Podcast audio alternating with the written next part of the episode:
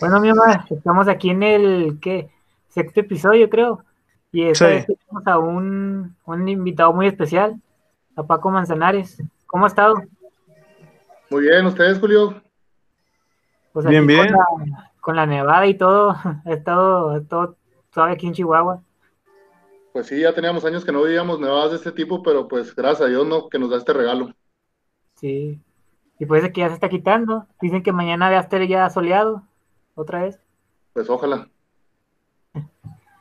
Bueno, esta vez que le queremos hacer una pequeña entrevista, nomás para ver un poco de su, de lo que eso ha hecho y su, lo que ha hecho y su filosofía y cómo, cómo, cómo maneja su vida, principalmente. Ajá. Sí, claro, a la orden. Empecemos.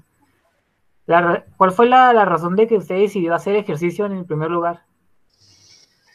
Eh, pues bueno, yo, yo desde pequeño siempre, siempre fui atleta, de- desde que me acuerdo. Desde la primaria participaba en carreras de atletismo, este, era, formaba parte del equipo de básquetbol desde la primaria. En la secundaria, pues igual, seguí con lo mismo, este, ya en un medio rural porque nos fuimos a vivir a un rancho, pero igual seguí con lo mismo, este, participando en atletismo, en, en básquetbol, en voleibol, en fútbol. Eh, hasta fútbol soccer jugué, ¿verdad? Que, que nunca me ha gustado, pero igual este, pues también lo jugué y pues desde siempre, o sea, siempre me ha, me ha llamado mucho la atención la cuestión de, del deporte. Ah, ok, muy bien. Bueno, pasamos a nuestra siguiente pregunta y es, ¿cuál ha sido su mayor reto? Eh, bueno, pues he tenido varios, varios retos en, en mi vida en cuanto a lo deportivo, ¿verdad? Si hablamos de, de uno de los mayores retos, pues definitivamente les diría que es la carrera más difícil del planeta, que son los 217 kilómetros en Badwater, California. Bastantes. Sí, tengo, tengo, la, tengo el orgullo pues de, de ser el tercer mexicano en la historia, de haberla realizado en dos ocasiones y el primer chihuahuense, ¿no? Entonces, pues es una carrera que a mí siempre pues me llena de orgullo platicar que, que, la he realizado y en dos ocasiones, ¿no? La primera ocasión la hice en 42 horas y la segunda ocasión le bajé una hora, 41 horas consecutivas, de la parte más baja de Estados Unidos a la parte más alta. Esa era una, una de nuestras de nuestras preguntas de cuál ha sido tu competición más difícil. Pero ahora que hemos dicho eso, ¿has sufrido algún tipo de lesión o más bien cuál ha sido tu más gran, tu más grande lesión y cómo la has superado? Es que aquí los, los deportistas cuando tenemos lesiones nos vamos para abajo y es muy difícil poder a, lograr lo que hayamos, conseguido. ¿Cómo lograste superar todo este proceso? Bueno, miren, es que eh, se escucha, escucha algo de ruido, ¿eh? No, no sé si me están escuchando bien. Sí, güey. Como que, como que unas caricaturas o algo, ¿no? Ahí está ya, ahí está ya. Ahí está ya. Eh, bueno, miren, este, yo la, la lesión más fuerte que he sufrido ha sido una, una semifractura de fémur. En el año del 2014 fue el año que yo crucé más metas en mi vida.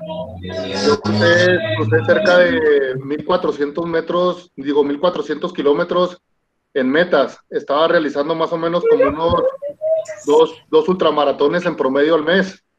Entonces, esto en 2014 pues terminó con, con una mi fractura de, de fémur, ¿no? Antes de que, de que yo hiciera la, la carrera de Badwater en el mes de julio del 2014, yo ya traía la lesión, ¿no? Pero yo pensé que era una lesión que era una lesión de, de ingle. Eh, pensé que era algo muscular o de, de, de- tendón y, y realmente estuve viendo mucho con ella, haciendo casi, casi, les puedo decir que hasta brujería estuve a punto de hacerme, ¿no? Porque pues tenía la carrera más importante de mi vida y, este, y, y batallé mucho con esa lesión.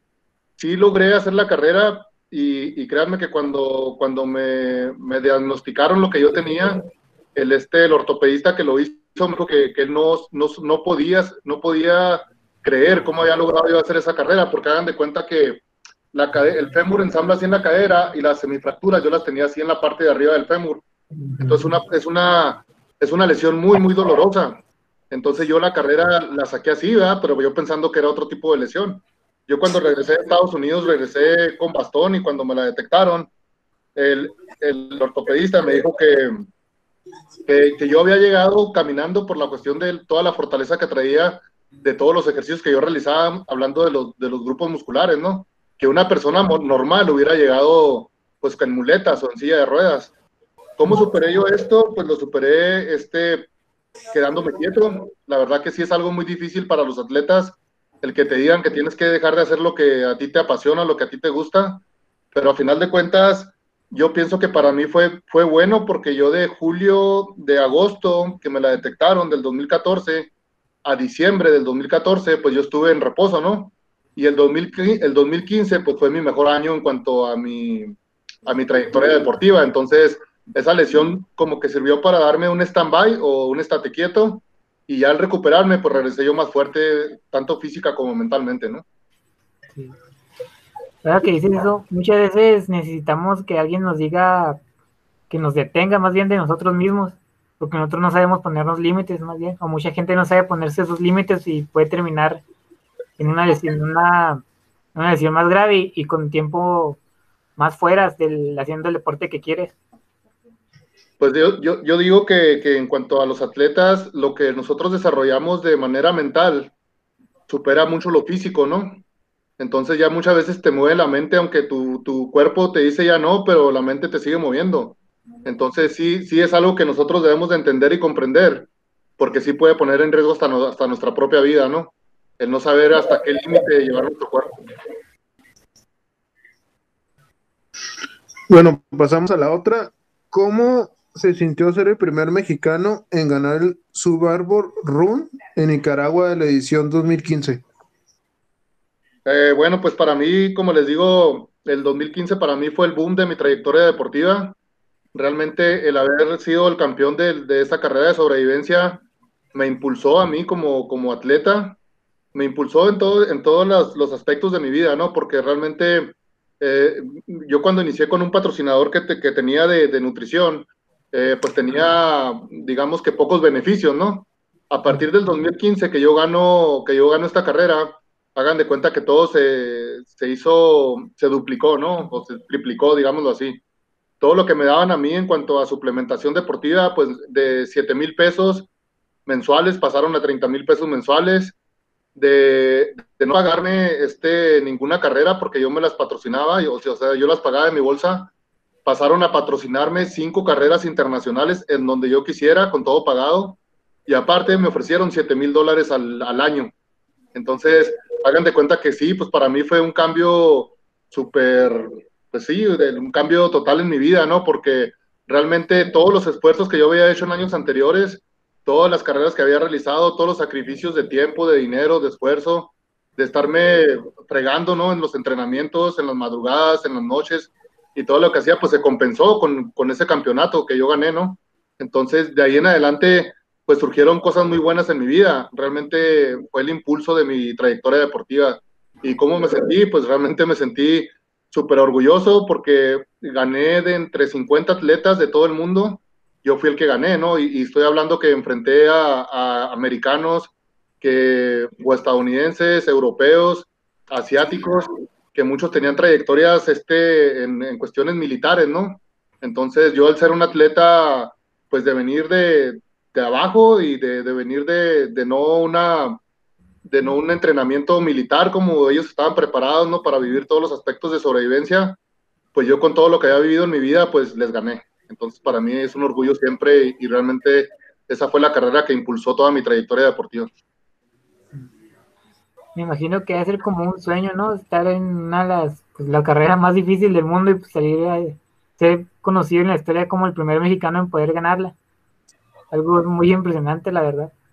Pues sí, la verdad que sí, son, son sueños hechos realidad, porque muchas veces tú entrenas y siempre que estás entrenando y cuando haces una repetición más o cuando corres un kilómetro más o cuando haces un poco más de esfuerzo, pues siempre estás visualizando las mieles del triunfo, ¿no? Entonces cuando ya realmente las tienes y las empiezas a saborear, es cuando dices realmente valió 100% la pena. Ahora que hablamos así de entrenamiento, ¿cómo, ¿Cómo fue tu preparación para, esta carrera? porque no me imagino cómo alguien se puede preparar para correr que 200 kilómetros en, en, tan poco tiempo. ¿Cómo fue ese proceso para, para poder aguantar tanto, tanta carga de, trabajo? Bueno, este, para la carrera de Badwater, la del 2014, que fue la primera que yo realicé, realmente el, el proceso fue algo de locos y se los, se los digo sinceramente como, como fue, ¿no? Yo pues siempre he sido un, atleta empírico, o sea, no, yo para el 2014 no tuve ningún entrenador que me guiara o que me dijera, vas a correr tantos kilómetros, vas a hacer estos entrenamientos de fuerza o vas a hacer esto. Simplemente yo me fui investigando y empecé a seguir a atletas que habían hecho lo que yo realizaba, lo que yo quería realizar más bien. Entonces, siguiendo el ejemplo de algunos de ellos, pues yo empecé a hacer mis planes de entrenamiento, yo empecé a hacer mis planes de entrenamiento de fuerza, como siempre lo he hecho en el gimnasio, y, y realmente el proceso fue pues sí fue largo, la verdad. Yo digo que toda mi trayectoria previa a, de todas las competencias que realicé, tanto en ciclismo de montaña, tanto en triatlones Ironman, que también he realizado, y todo eso pues me fue dando una madurez mental y física para enfrentar esta carrera. La realidad de las cosas es de que yo me agarré como loco, y se los digo así sinceramente, no era, era de, la, de la idea de Anton Kuprika, que es uno de los atletas que yo siempre he seguido, de ultramaratonista, de los mejores del mundo y él siempre decía que para correr este 100 millas debías entrenar mil millas. Entonces yo basado en esa filosofía o en esa práctica que él hacía, pues haz de cuenta que yo entre más kilómetros acumulaba, yo más, más seguro me sentía para realizar la carrera a pie más difícil del planeta. Entonces les estoy diciendo que, por ejemplo, las cargas de entrenamiento mías eran de una semana, llegué a correr hasta 350 kilómetros en una semana. ¿sí? Pero porque, porque yo estaba con esa idea, ¿no? Pues por eso se me dañó el PEM o sea, porque fue demasiado lo que yo corrí. O sea, yo había veces que salía en la madrugada a las 3 de la mañana y corría, yo vivía en Quintas Carolinas y corría 110 kilómetros hacia la sierra para allá, para Cuauhtémoc, o me levantaba y corría hacia la, hacia acá, hacia, hacia hacia South, perdón, Chihuahua, 110 kilómetros, eh, corría de mi casa hasta, hasta las minas de Santo Domingo o San Antonio, y así, o sea, mucha carga de trabajo, ¿no? Realmente yo después me di cuenta que, que, que todo ese tiempo sí me, sí me dio mucha seguridad a mí, todo el volumen que hice de, de, en la corrida, pero realmente lo que yo siento que a mí siempre me ha dado la fortaleza y la resistencia para lograr esto es el trabajo de fuerza y resistencia que yo siempre he realizado en mi gimnasio. Entonces, yo creo que la, la, del, la del 2017, o sea, tres años después que la realicé, realmente no corrí tanto, ¿no? Y me fue mejor porque le bajé una hora y me sentía más fuerte porque trabajé más la fuerza y la resistencia. Entonces realmente no era tan necesario haber corrido tanto volumen. Por eso es algo que te va dando la experiencia, ¿no? En las carreras. Sí. Muchos tenemos la, la idea de que, de que más es mejor. Exacto. Que puede terminar sobreentrenándote y que te, te, puede causar más problemas en el, en, en el camino. Exacto, exacto. Sí, esa, esa es la clave, eso es lo, precisamente es eso, creemos que más es mejor. Sí. Bueno, la otra, ¿cómo fue el proceso para ganar el galardón al mérito deportivo 2014? Ah, bueno, el mérito deportivo eh, lo gané principalmente porque yo siempre he sido una persona, y antes que atleta, pues somos personas, ¿no? Entonces, yo soy una persona que siempre me ha gustado ayudar.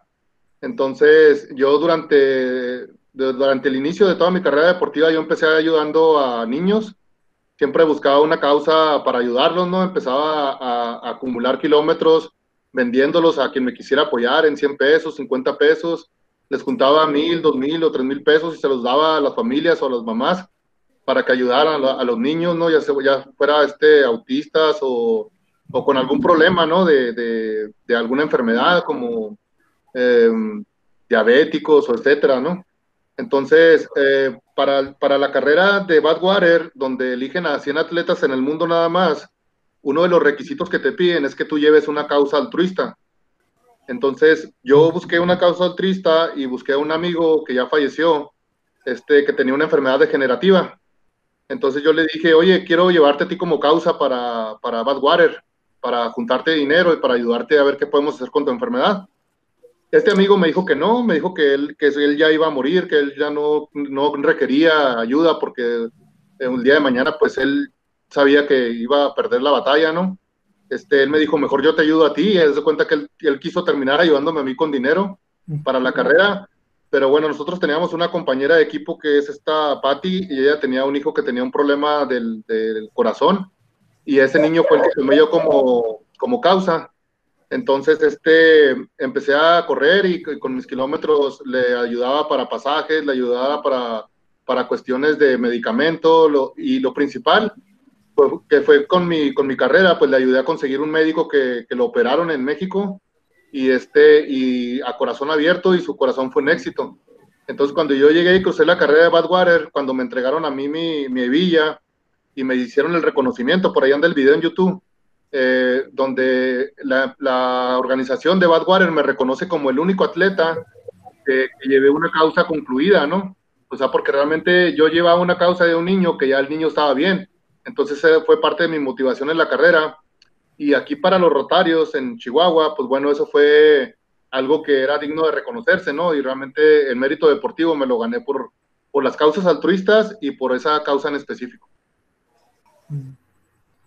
Muy buena, muy buena razón. Sí. Ahora, hablamos de eso, muchas veces los deportistas se olvidan de, de, devolver, de devolver algo que a la sociedad, ¿no? Más bien con, cuando, por toda la ayuda que le han dado, dice que ya cuando llegan a su momento máximo, a obtener su objetivo, se vuelven otro tipo de personas. Y este tipo de cosas como tú, la que tú dices, como que te ayuda a mantenerte en el, con los pies en la tierra, ¿no? Para estar más, irte tan arriba. Claro, este, sí, pues yo recibí el, el mérito deportivo, parte de mi discurso que, que di a la, a la, gente que estaba ahí cuando yo lo recibí, fue que, que yo como atleta eh, me comprometía a llevar siempre el deporte como un estandarte para esto, ¿no? O sea, para ayudar a las personas y en lo que se pudiera, pues ayudar a los, a los que menos, ¿no? O a los más necesitados, como en este caso, pues niños que muchas veces están abandonados, ¿no? Como el caso de Alex, que a mí cuando su mamá me platicaba que ella se acostaba con él y nada más estaba esperando el momento en que él muriera, ¿no? De repente. Entonces eso es muy triste, ¿no? Es muy triste y este, y realmente pues era algo que a mí me motivaba, ¿no? El saber que, que ayudaste a un niño que, por ejemplo, ahorita, y a mí pues yo recuerdo que, que su mamá me platicaba que cuando ella le hablaba de Paco Raptor, el niño decía que, que él se imagina, bueno, que le platicaba que yo era una, un hombre que utilizaba un escudo y que tenía una espada y que era como una especie como de héroe, ¿no? Para él, entonces pues esos son, son logros que te da y satisfacciones que te da lo que nosotros realizamos como deportistas, ¿no? Y, y esos son, pues, de las principales medallas que uno se puede colgar y de las que puedes, este, si, si, si, si es válida la palabra, ¿no? Presumir de ello. Es cierto. Ahora, ahora que una otra pregunta que queremos, que tenemos es, ¿cuál es tu filosofía en la vida? ¿Cómo vives tu, tu día a día? Bueno, este, yo, yo, yo tengo una, una filosofía de vida como atleta, ¿sí? Pero les voy a hablar de mi filosofía de vida como persona. Yo mi filosofía de vida como persona es siempre salir adelante en cualquier aspecto de, de, mi vida, cualquier obstáculo, cualquier reto que se me presente en, en, el día a día, superarlo, ¿no? Claro, con la ayuda de Dios. Siempre me levanto convencido de que lo que me proponga soy capaz de realizarlo siempre y cuando lo quiera, ¿no? No soy una persona que se levanta y piensa, voy a intentar esto a ver si puedo hacerlo, sino que soy una persona que me levanto y digo, voy a realizarlo, ¿no? O sea, no, no, no soy una persona que diga, este, quiero hacer esto a la mitad o, o de manera mediocre, ¿no? Por llamarlo de alguna una, de una palabra. Este, siempre me gusta ir por todo o por nada. Realmente sí me, sí me gusta mucho motivarme, automotivarme a mí, porque realmente es, me funciona bastante porque muchas veces sí, sí siento la necesidad de que, de que si nosotros mismos no tenemos esa filosofía de automotivarnos y autoempujarnos a hacer las cosas, pues quedamos en una zona de confort. Entonces, créanme que yo hay veces que en las mañanas, por ejemplo, ahorita en tiempo de frío, ¿no? Que muchas veces dices tú, no, pues me quedo un poco más en la cama, me quedo un rato más en la cama, ¿no? Pero siempre que me quiero mis metas y lo que tengo pensado hacer en el día, claro. es lo que voy a sacar un pie de la cama y ponerme a trabajar, ¿no? es una persona. Como atleta, pues, tengo una filosofía que quizás ya la han escuchado que se llama Never Stop.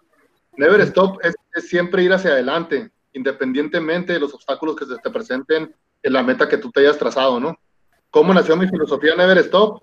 Pues en una carrera, ¿no? En una carrera que yo estuve a punto de abandonar. Y cuando yo, yo, yo vi a una persona que iba al frente mío y en su espalda decía Never Stop. Yo fui leyendo esa palabra, no tienen idea, durante 25 o 30 kilómetros me movió esa palabra. Entonces yo por eso la adopté como mi filosofía y durante todo ese transcurso que fui yo caminando atrás de esta persona, porque si esta persona no se detenía, yo no me iba a detener tampoco. Entonces como él avanzaba, yo avanzaba, pero yo iba avanzando pensando en esa frase y yo decía, nunca me voy a detener, nunca me voy a detener, un paso más, lo voy a lograr. Y esta meta y las que vienen, y esta meta y las que vienen. Y así fue a partir de mi vida, ¿no? Por eso yo tengo esa filosofía. Incluso pues la tengo tatuada, ¿no?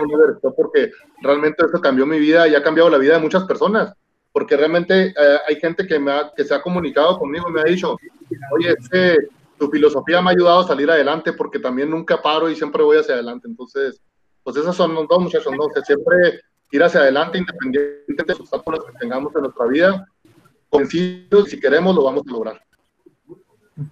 Muy bien dicho. Muy bien dicho.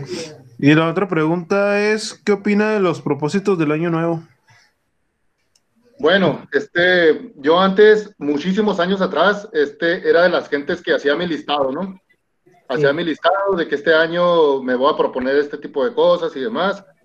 Hace muchísimos años también dejé de hacerlo, porque yo siento que, que los propósitos deben de ser día con día, independientemente del día que sea. No, no tenemos que ser, no tiene que ser inicio de año para trazarte nuevos propósitos. Lo que sí estoy de acuerdo yo ahorita es de que sí tenemos una nueva oportunidad de hacer cambios en nuestras vidas, ¿sí? Pero por, por cuestión de propósito, yo siempre creo que los propósitos se quedan en eso nada más, ¿no? Yo más que nada diría que es un año nuevo, es un año de nuevas metas, es un año de nuevos esfuerzos, es un año de trabajar más, pero sin llamarlo un propósito, porque realmente eh, creo que el, el, el, nombrarlo propósito se queda simplemente eso, ¿no? Entonces, yo opino que la gente no debería tener propósitos, debería tener metas y siempre esforzarse por lograrlas. Sí. Eso de los propósitos yo también lo he vivido porque cada año siempre me he hecho, he hecho, he hecho eso de las 12 uvas, de que 12 uvas un deseo y así todo eso. Y la verdad nunca cumplí ni uno, siempre me quedaba en el mismo lugar.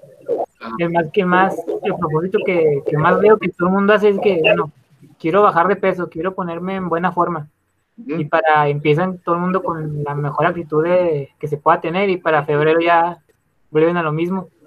En lugar de empezar desde el momento que quieren cambiar. Es algo muy contraproducente lo que lo que se hace no, mira yo también precisamente por eso yo en redes sociales si se pueden fijar por ejemplo yo en años atrás también siempre hacía muchas publicaciones de fin de año de año nuevo y todo eso pero dejé de hacerlo también porque miren realmente la vida pasa, ¿no? La vida pasa y realmente nosotros debemos de, aprovechar el día, el día de hoy. Por ejemplo, yo el día de hoy he estado trabajando ahorita durante el día, entonces es muy importante, ¿no? O sea, de, de, qué vamos a hacer con nuestras vidas, porque yo no estoy esperando para empezar a trabajar.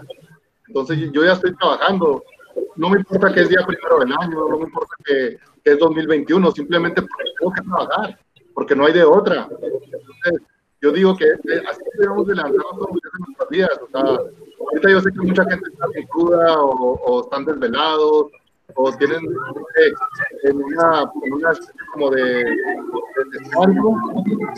A partir de lunes se van a poner las pilas para hacer un montón de cosas que se va a quedar en esto en propósitos y objetivos que no van a lograr nunca. ¿no? Entonces, son, son, son, mentalidades que uno con el tiempo vas adquiriendo, ¿no? Y, y, ojalá que jóvenes como ustedes, pues también fueran adquiriendo con el paso del tiempo, ¿no? Porque la realidad de las cosas, muchachos, es de que hay que tener esa mentalidad, porque es una mentalidad que nos hace grandes. Es un problema que todo el mundo, que se está viendo en todo el mundo, que somos muy conformistas, que nos quedamos con lo que, con lo que somos en lugar de, de buscar poder ser más. Es un problema muy grave. Ahora, hablando un poco de eso, hablando un poco de motivación, ¿cómo le haces tú para mantenerte motivado a pesar de, ya es que la vida puede ser que te puede, que te golpee mucho y que te deje en el piso, ¿cómo haces para poder levantarte y seguir para adelante? yo siempre he encontrado motivación en, en, en, en mi vida misma, ¿sí? Por ejemplo, eh, ahorita pues yo, yo, yo me, gusta, me gusta mucho leer, ¿no? He adquirido la, la, el hábito de, de, leer. Estoy leyendo un libro que se llama eh, Mente Millonaria y hagan de cuenta que, que cuando estoy leyendo ese libro me doy cuenta de que todo lo que he venido realizando yo en mi vida, pues no he estado tan errado, ¿no? Porque una de mis principales motivaciones en cuanto a salir adelante en la vida es de nunca, nunca conformarme con lo que he tenido, ¿no? Y le estoy hablando de un, de un conformismo, de no, no de una ambición desmedida, sino decir, o sea, mi vida no tiene por qué ser igual que la de mis papás, ¿no? Mi vida no tiene que ser igual que la de toda mi familia. Mi vida no tiene que ser la de X o Y persona. Mi vida tiene que ser diferente, yo voy a luchar por que sea diferente. Entonces, una de mis automotivaciones es esa, o sea, salir del, del común denominador de las personas y, y, lograr hacer cosas diferentes, que realmente es lo que nos ayuda a hacer este, pues eso, precisamente, gente diferente, ¿no? Que logra resultados y todo. Entonces, realmente, en mi vida es una de las principales motivaciones, no ser la misma persona que fui el día de ayer. Eso principalmente, porque cada día me gusta a mí ser mejor y realmente soy una persona que, que, rara vez se conforma y como te digo, sin llegar a una a un aspecto de, de, codicia o ambición desmedida, ¿no? Simplemente, o sea, quiero ser mejor cada día. Eso me motiva mucho a mí, ¿no? Eh, me motiva mucho, claro, mis hijos, el legado que les voy a dar a ellos, el ejemplo que les voy a dejar a ellos. Eso siempre me está motivando y me está moviendo porque sé que si yo soy, yo soy mejor en lo que hago, ellos me van a superar a mí, ¿sí? Porque ellos van a tener una mentalidad mucho más fuerte que la mía. Y yo lo he venido viendo con mi hijo menor, con Esaú, ¿no? O sea, que, que cada vez que yo soy mejor, están mejorando más en todos los aspectos de su vida. Entonces, este, esto también me motiva bastante. Claro, me motiva muchísimo el tener una mejor calidad de vida. O sea, siempre estoy pensando en poder ofrecer algo mejor a mi familia. Claro, pues a mí también me gusta tener una buena calidad de vida, ¿no? Me gusta un estilo de vida bien también. Y eso me motiva.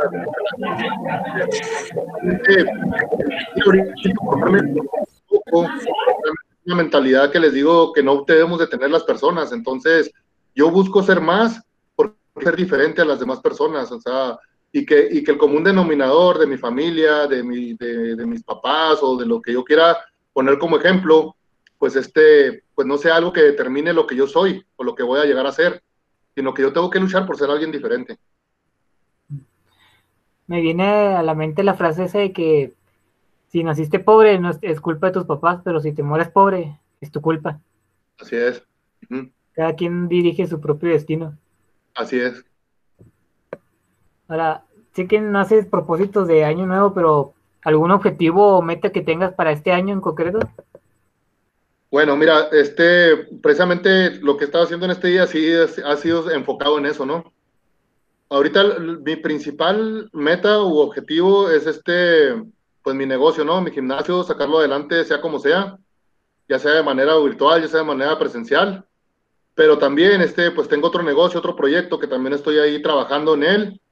Y, y, he estado pensando y estoy este, también madurando algunas otras cosas que quiero emprender también nuevamente. Este año yo quiero, este, como objetivos o metas, sin llamarlos propósitos, porque ya les dije que no me gusta hacer propósitos, es emprender, emprender más. ¿sí? O sea, aparte de lo que ya tengo, emprender más, porque tengo que buscar hacer algo más en mi vida, porque, porque sé que quizás lo que estoy haciendo ahorita no me va a dar lo que yo quiero ser. Entonces, sí, para hacer hay que, hay que echarle ganas y, y emprender otro tipo de cosas, ¿no? Entonces, realmente quiero, quiero sacar adelante lo que ya tengo, pero quiero emprender nuevas cosas como de que cada vez hay que ir buscando, seguir mejorando, ¿no? En lo que más, en lo que se puede, en lo que queremos ser.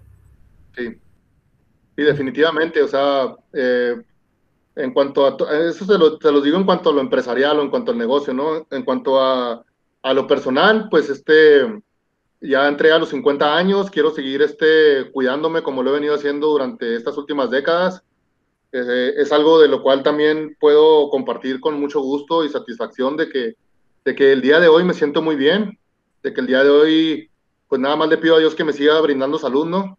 Pero que, que, que, que yo voy a poner todo lo que esté de mi parte para seguir teniendo la calidad de vida que tengo ahorita en cuanto a la salud, ¿no?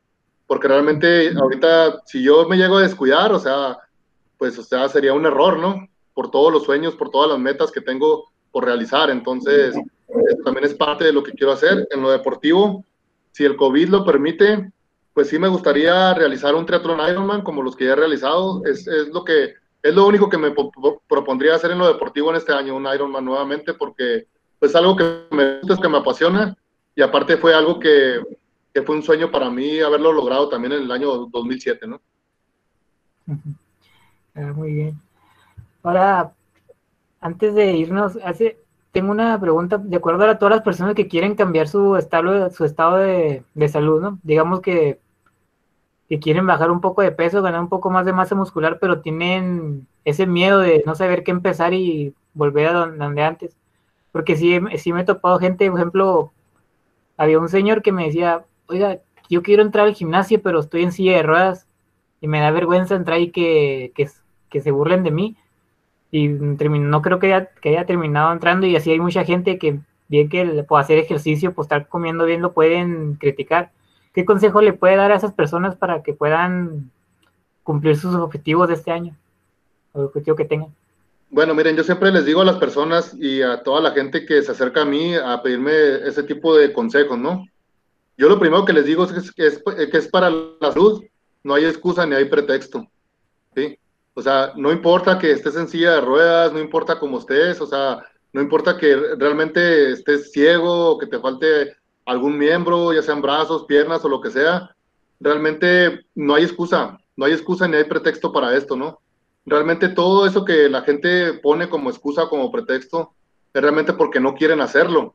Nosotros en, lo que nosotros realizamos como entrenadores, hemos tenido gente en silla de ruedas, yo he trabajado con personas, con personas ciegas, eh, yo, he trabajado con gente que, que, realmente tiene discapacidades, por llamarlas de alguna manera, o, capacidades diferentes, pero realmente gente que lo quiere hacer y lo logra, ¿no? Sí hay gente que, que, que, que tiene grados de obesidad altísimos, ¿sí? Que no les falta ni un brazo, que no les falta ni una pierna, que no les falta la vista, pero que les falta lo principal, ¿sí? Que es el aspecto mental, el querer hacer las cosas realmente es, esa es la principal excusa que ellos te van a poner, o sea, que te dé vergüenza, pues bueno, pues eso a lo mejor te dará vergüenza, pues no sé qué tipo de ejercicio quieras hacer, pero realmente activarte físicamente es algo que realmente lo puede hacer cualquier persona, siempre y cuando quiera, ¿no? Entonces, realmente el consejo que yo les daría es que no pongan excusas, que no pongan pretextos y que realmente el estar en una silla de ruedas, el que te falte algún miembro o el que estés es de, con, con capacidades diferentes, no te debe impedir estar saludable. Y a la gente que está saludable, bueno, a la gente que está saludable, entre comillas, ¿no? Que padece alguna enfermedad como sobrepeso u obesidad. O sea, que pues se dejen de ser locos, ¿no? Que sepan que, realmente ya estuvo de excusa, ya estuvo de pretextos y que realmente si quieren estar saludables y no morir, pues jóvenes, porque hay mucha gente que está muriendo joven por ese tipo de enfermedades, pues que se pongan las pilas y se pongan a hacer algo por sus vidas, ¿no? Sobre todo con la situación actual del virus que estamos viviendo, ¿no? Que es muy grave. Sí, ahorita, enfrentamos muchas excusas y muchos pretextos de que la gente no quiere entrenar en su casa, que porque es aburrido, o que la gente este, dice que, que no come saludable porque es, muy cara la comida saludable, o que, mm, no sé, X y Y razón. Entonces, realmente hay muchas excusas y muchos pretextos, que la depresión y que aspectos psicológicos y demás pero realmente todo está en la mente y todo está en la que la gente quiera. Nosotros, por ejemplo, en el reto que manejamos del Lake Challenge, nos damos cuenta principalmente que la gente que realmente obtiene resultados es la gente que está preparada mentalmente para lograrlo. Porque hay gente que quiere, pero no lo hace. Te dice, no, sí voy a cambiar hábitos, pero no cambia hábitos. Siguen comiendo lo que saben que están mal. Si saben que tienen que activarse físicamente, faltan al gimnasio, faltan a sus entrenamientos, no lo hacen. O sea, por ejemplo, yo como atleta, yo sé que, por ejemplo, si yo quiero ganar masa muscular, pues tengo que trabajar fuerza, ¿no? Y tengo que alimentarme bien. Entonces, si no hago eso, pues no, no va a servir de nada las frías que yo me esté poniendo, lo que yo esté haciendo. Entonces, yo sé y soy consciente de eso. Yo sé que si, por ejemplo, dejo de hacer cardiovascular uno o dos días a la semana, pues sé que, que probablemente lo que estoy comiendo, lo que estoy consumiendo, pues se me va a convertir en grasa. Pues estoy trabajando lo cardiovascular, aunque yo sea un atleta que trabaje mucho la fuerza y la resistencia. Entonces, hay que, ser, hay que saber y ser conscientes de qué es lo bueno para cada una de las personas, ¿no? Entonces, pues eso es, o sea, la gente realmente tiene que estar preparada mentalmente para querer hacer las cosas, ¿no? Porque realmente nadie, nadie se obliga a hacer nada y si, hay, y si hay una persona con obesidad y él quiere seguir obeso, pues va a seguir haciendo sus malos hábitos o teniendo sus malos hábitos. Es como querer mejorar tu estado físico sin cuidar la alimentación, es como querer conducir un carro que no tiene llantas, ¿no? O sea, no, te vas, no vas a avanzar a ningún lado, te vas a quedar en el mismo. Ajá, sí. Bueno, ya es todas las preguntas que teníamos para ustedes. Muchas gracias por, aceptar la entrevista. No, nada, muchas gracias a ustedes. Gracias. ¿Alguna algún invitación que le quiera hacer a las personas que estén escuchando esto? De, ya sé que usted tiene entrenadores y tiene su propio gimnasio virtual, como, como había comentado. ¿Alguna invitación que quiera hacerles?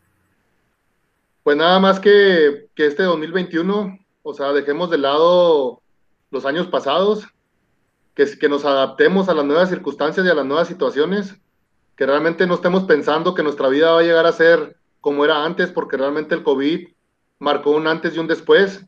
Entonces, que se adapten, que se adapten a lo que hay ahorita. Si tenemos que entrenar de manera virtual, hay que entrenar de manera virtual. Si tenemos que hacer las cosas que tengamos que hacer diferentes ahora por lo de la enfermedad, pues hay que hacerlas diferentes, que ya no estemos pensando en el pasado y pensar que las cosas van a, van a llegar a ser como eran antes. Es una equivocación para mí eso y el mensaje principal que yo les daría es ese, ¿no?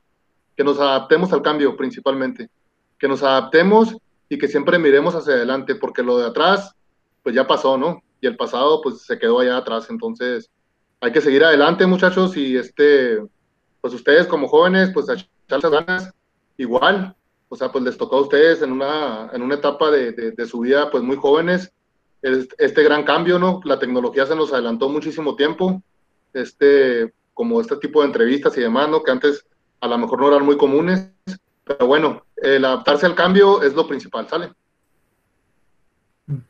Muy bien dicho, si se quiere se puede, nomás hay que buscarle cómo. Así es.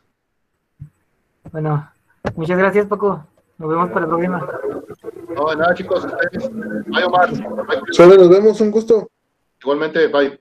bye.